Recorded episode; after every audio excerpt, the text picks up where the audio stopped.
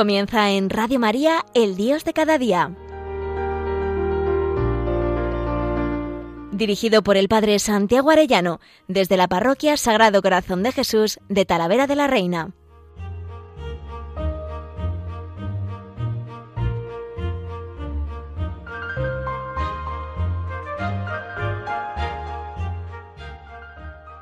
Muy queridos oyentes de Radio María, muy queridos amigos todos, qué alegría un lunes más con todos ustedes. Hoy quisiera comentarles algunos anticriterios para escoger pareja, para escoger novio o novia o para escoger esposo esposa.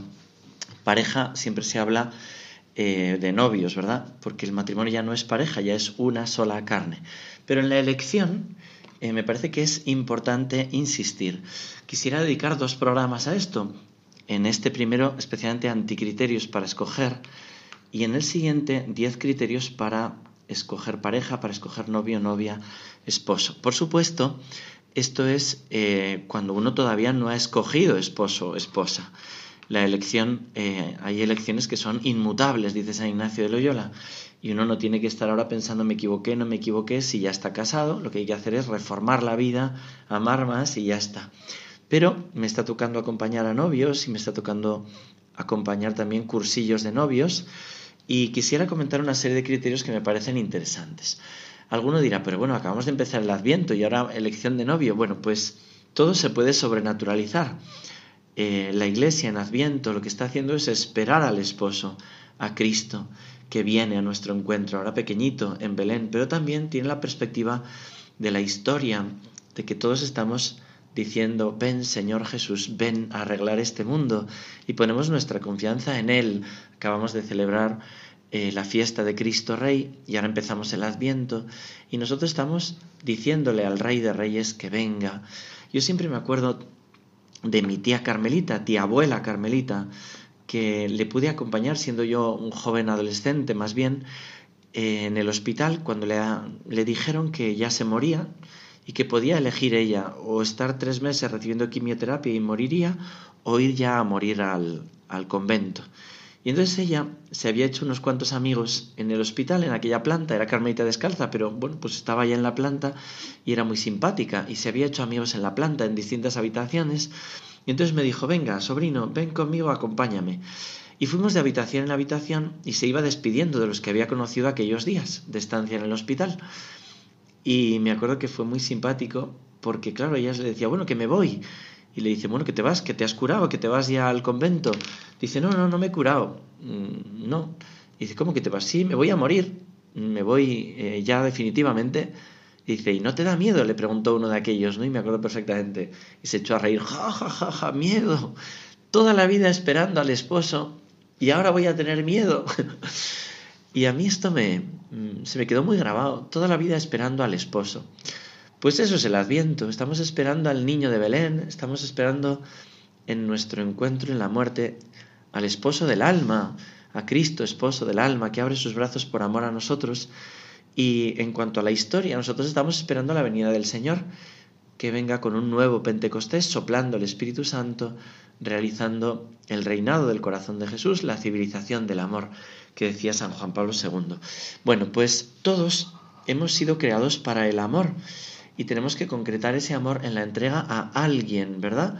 Será en la vida sacerdotal, en la vida consagrada o en la vida matrimonial.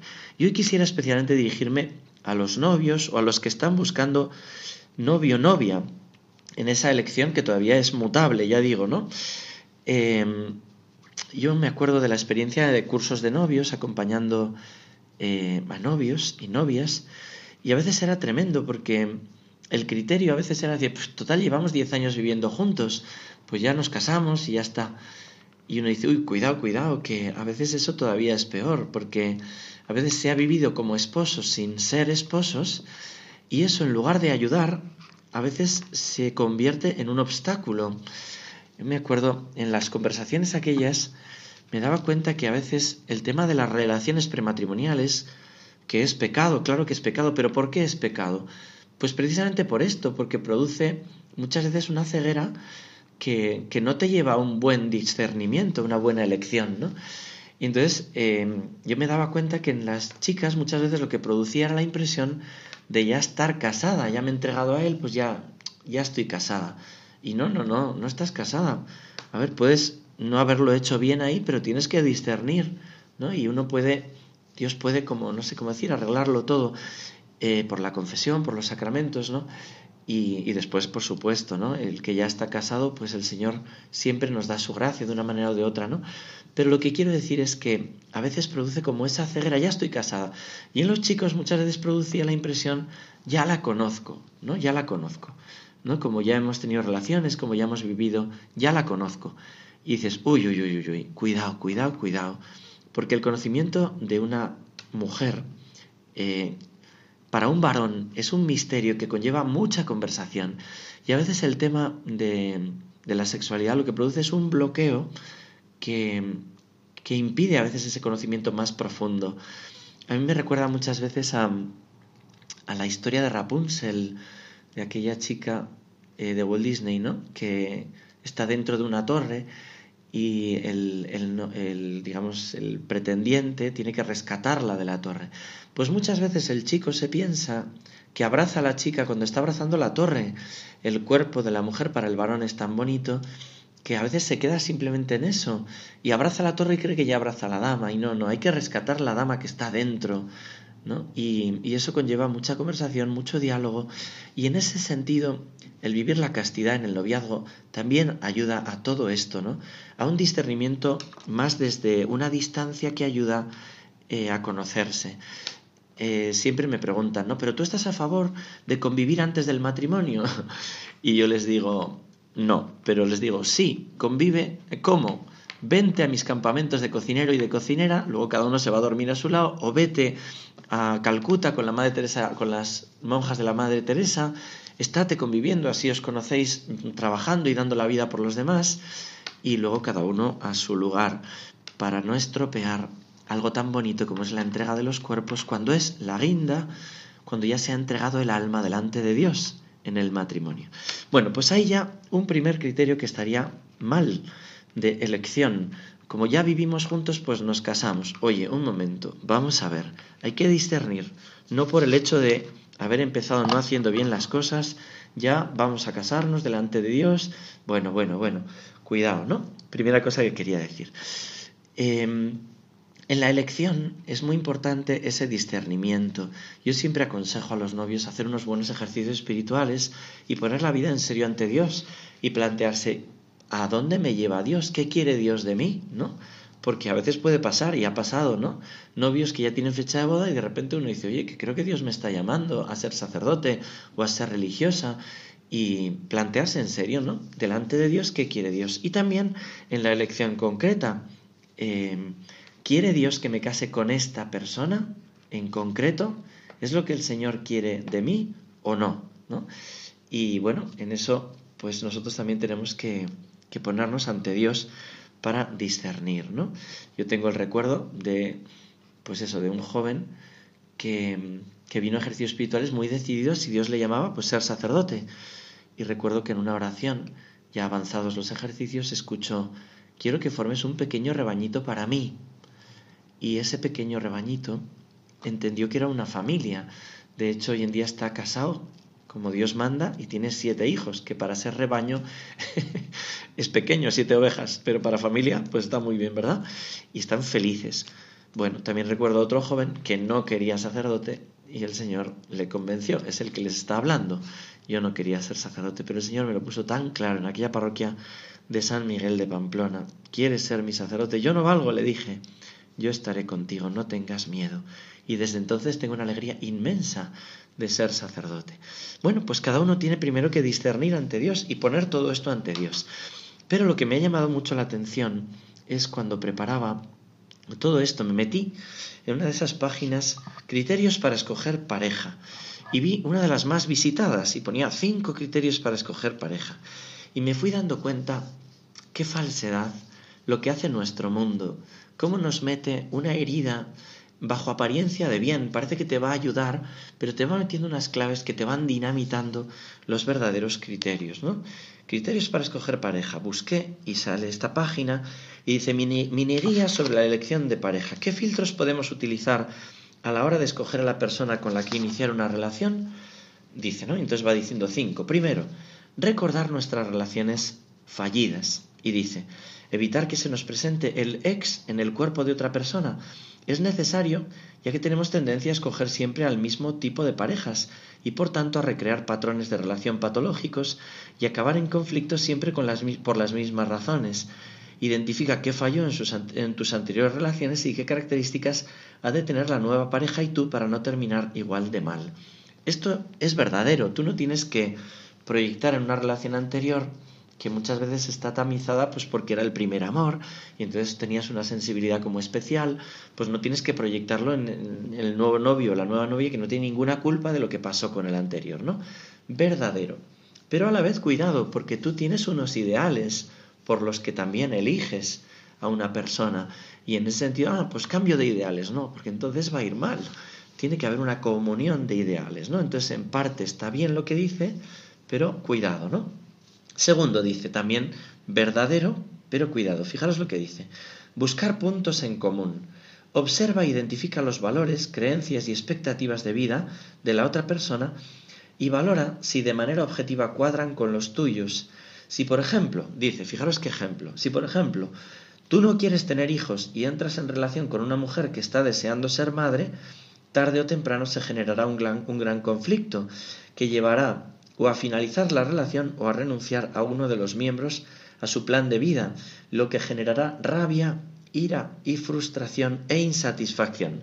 Fijaros que dos claves anticlaves eh, que nos acaba de colocar para la elección de novio-novia. ¿no? La comunión de ideales es esencial, pero dice, si uno de los dos no quiere tener hijos, ¿no? Te va a frustrar. Oye, perdona, si uno de los dos no quiere tener hijos, no hay matrimonio, no hay relación. Olvídate. O sea, corta con esa relación, corta. De cara a la elección, no, es que yo no quiero tener hijos. Es nulo. Yo me acuerdo de una señora que vino y me dijo, mira, llevo 20 años casada y nunca he querido tener hijos y, y mi relación va muy mal. Y yo le dije, mira, si nunca has querido tener hijos, no estás casada, no llevas 20 años casada. Dios no puede sellar esa unión. Por tanto, primer anticriterio fundamental, no tener hijos. Segundo anticriterio fundamental, dice, cuando uno de los dos tiene que ceder, ya se genera rabia, ira, frustración o insatisfacción. Pero vamos a ver, o sea, ya es otro anticriterio. Renunciar siempre genera ira, frustración e insatisfacción.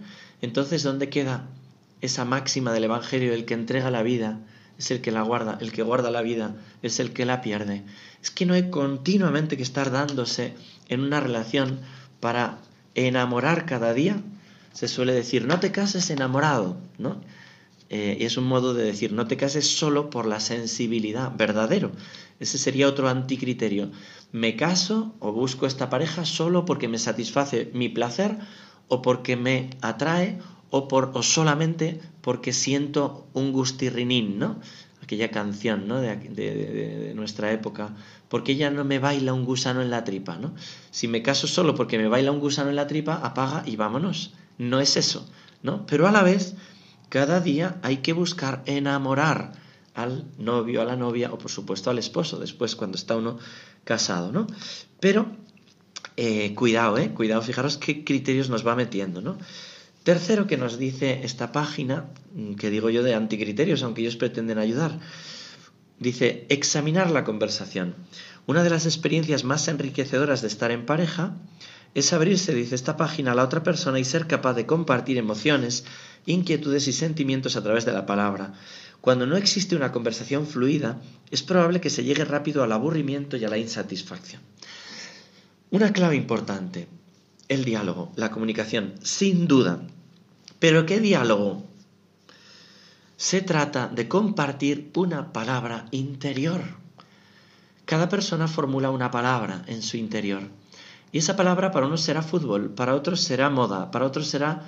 Si esa palabra es muy baja en importancia, el diálogo es aburrido, no hay diálogo. No hay diálogo. Si encima no hay posibilidad de comunicación porque no estamos en el mismo plano. Claro, cuando uno formula la palabra amor verdadero, entrega de la vida, familia y más aún cuando formula la palabra Dios, cuando uno puede tener diálogo en lo más profundo de la vida espiritual, ahí sí hay un verdadero criterio. Pero si el diálogo solo es eh, mm, externo, superficial, al final todo lo humano cansa si no conlleva a Dios detrás. Fijaros, una persona tiene una capacidad limitada de amar y una capacidad infinita de ser amado. Ahora junta esos dos. ¿Cómo va a llenarme una persona si no tiene detrás, si no tiene dentro aquel que es capaz de amar infinitamente? Nunca me compensará el otro. Pero en cambio, cuando Dios está detrás del otro, sí, porque en la entrega a Él y su entrega por mí está el amor infinito de Dios, que sacia mi capacidad infinita de ser amada, aunque yo no sea capaz de amar infinitamente. Pero Él me dará esa capacidad porque Él estará en mí. Por eso es tan importante meter a Dios en esa conversación, en esa palabra interior. Bueno, me han regalado este ukelele y estoy aprendiendo a usarlo. Así que vais a tener paciencia porque lo voy a usar en primer lugar con vosotros. Dice una canción compuesta por Mauricio Allen y Tala Rodríguez. Esta canción eh, está como dedicada a esta elección y a este matrimonio o a esta pareja, ¿no? A este novio, novia, ¿no? En este sentido. Y me parece que es una preciosidad. Em, cada persona es un regalo de Dios, un regalo de Dios. Y a mí me gusta también pensarlo en clave de Cristo esposo, que habla de su esposa, la iglesia, eh, con estas palabras, Dios te hizo también, ¿no? Que es Él, el fundador de la iglesia, ¿no? Él es el que de su costado abierto es el nuevo Adán y Eva es la esposa iglesia. Pero también lo digo en esta clave de ir armonizando los criterios. Me vais a perdonar que todavía no lo controlo mucho esto, pero Dios te hizo también. No se equivocó. Eres solo el reflejo de un trabajo bien hecho, un retrato de amor. Dios te hizo también. Contigo no descanso. Es que aunque pasen los años, hora, meses y días, tú te pones mejor. Dios te hizo también. Contigo no escatimo y es que todo lo bueno y más hermoso del mundo está en tu corazón. Dios te hizo también. Todo detalle cuido. Y es que ha sido el regalo perfecto calculado por Dios.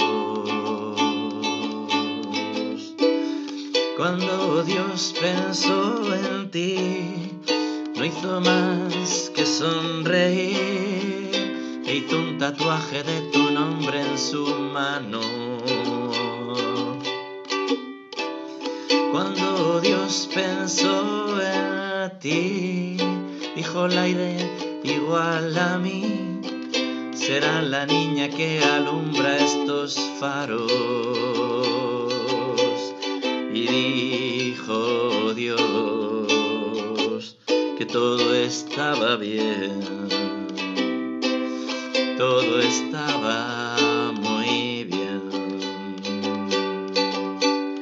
Y dijo Dios que todo estaba bien y todo estaba muy bien. bueno, pues todo está muy bien hecho. Es otro de los aspectos, ¿no? Que hoy en día con toda esta ideología de género se quiere como destruir, ¿no?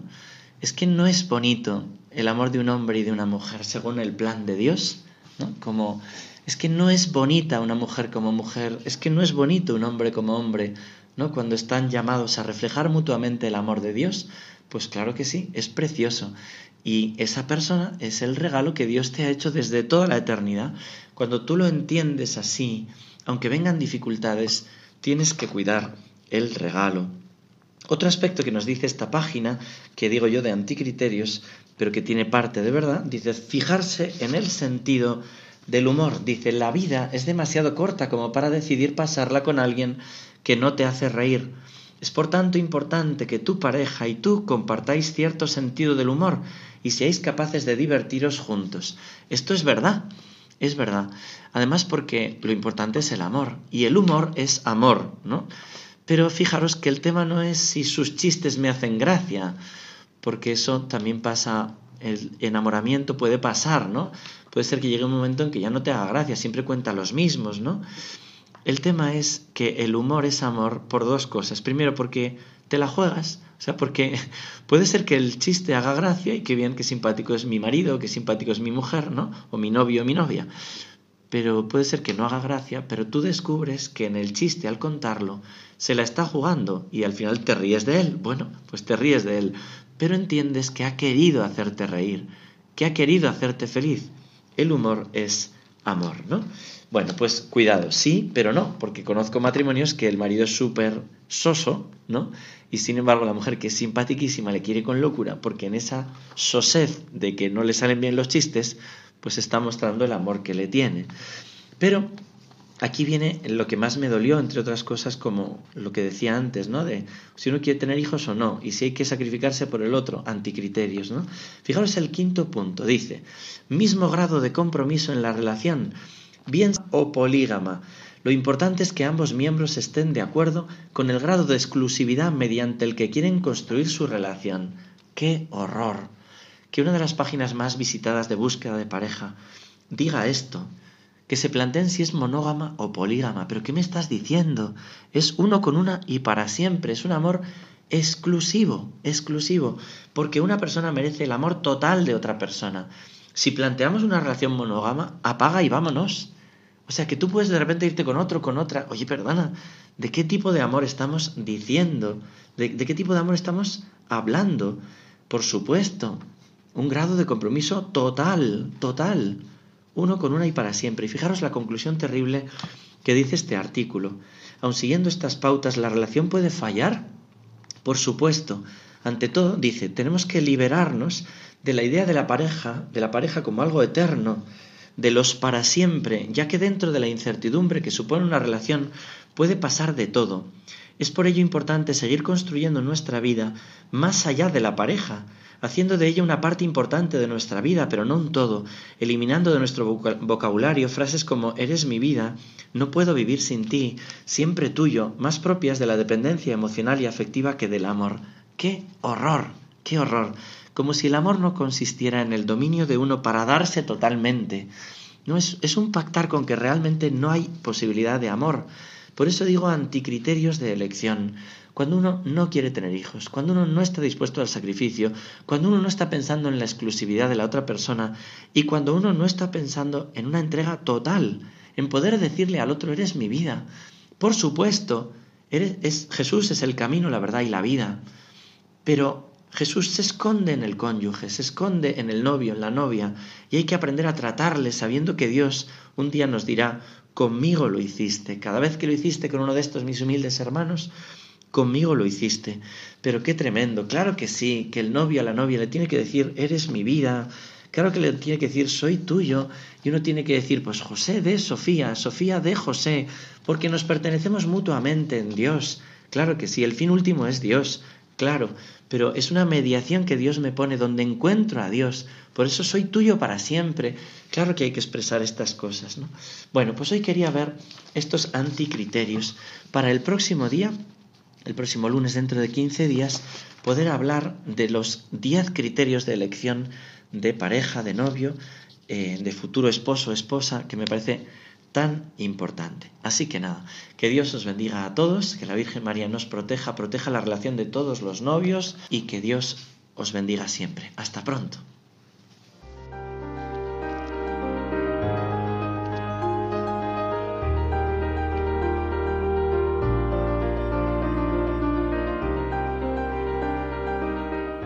Finaliza en Radio María, El Dios de cada día.